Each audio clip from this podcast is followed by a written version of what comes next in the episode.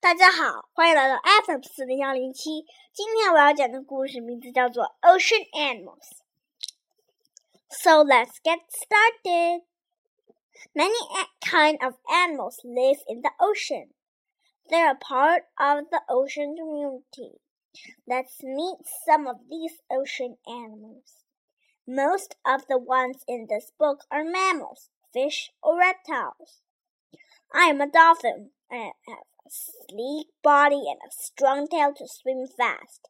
I live in a group called a pod, and I like to eat fish. I whistle to talk to other dolphins. I am a walrus. I have eerie tusks. I use them to dig ground and to protect myself.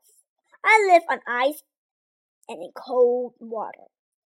My thick layer of fat keep me warm.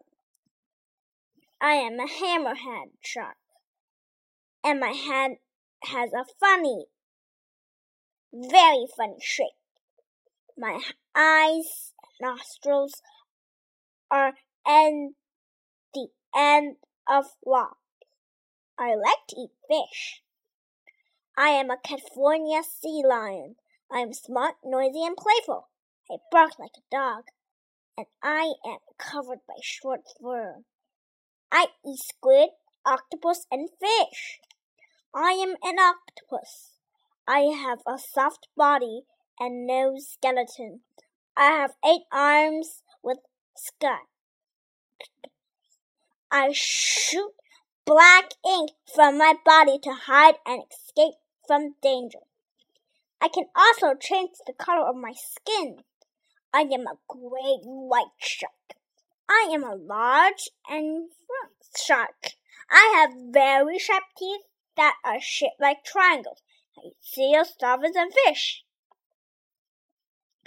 I am a manta ray. I have fins that look like wings. I am related to stingrays, but I do not sting. I am a seahorse, but I am not a horse. I am a fish. I change color to hide. Shrimp are my favorite food. Male seahorses, not female, carry eggs until they hatch. I am a lead black turtle, the biggest turtle in the world. I lay eggs on land. Jellyfish are my favorite food.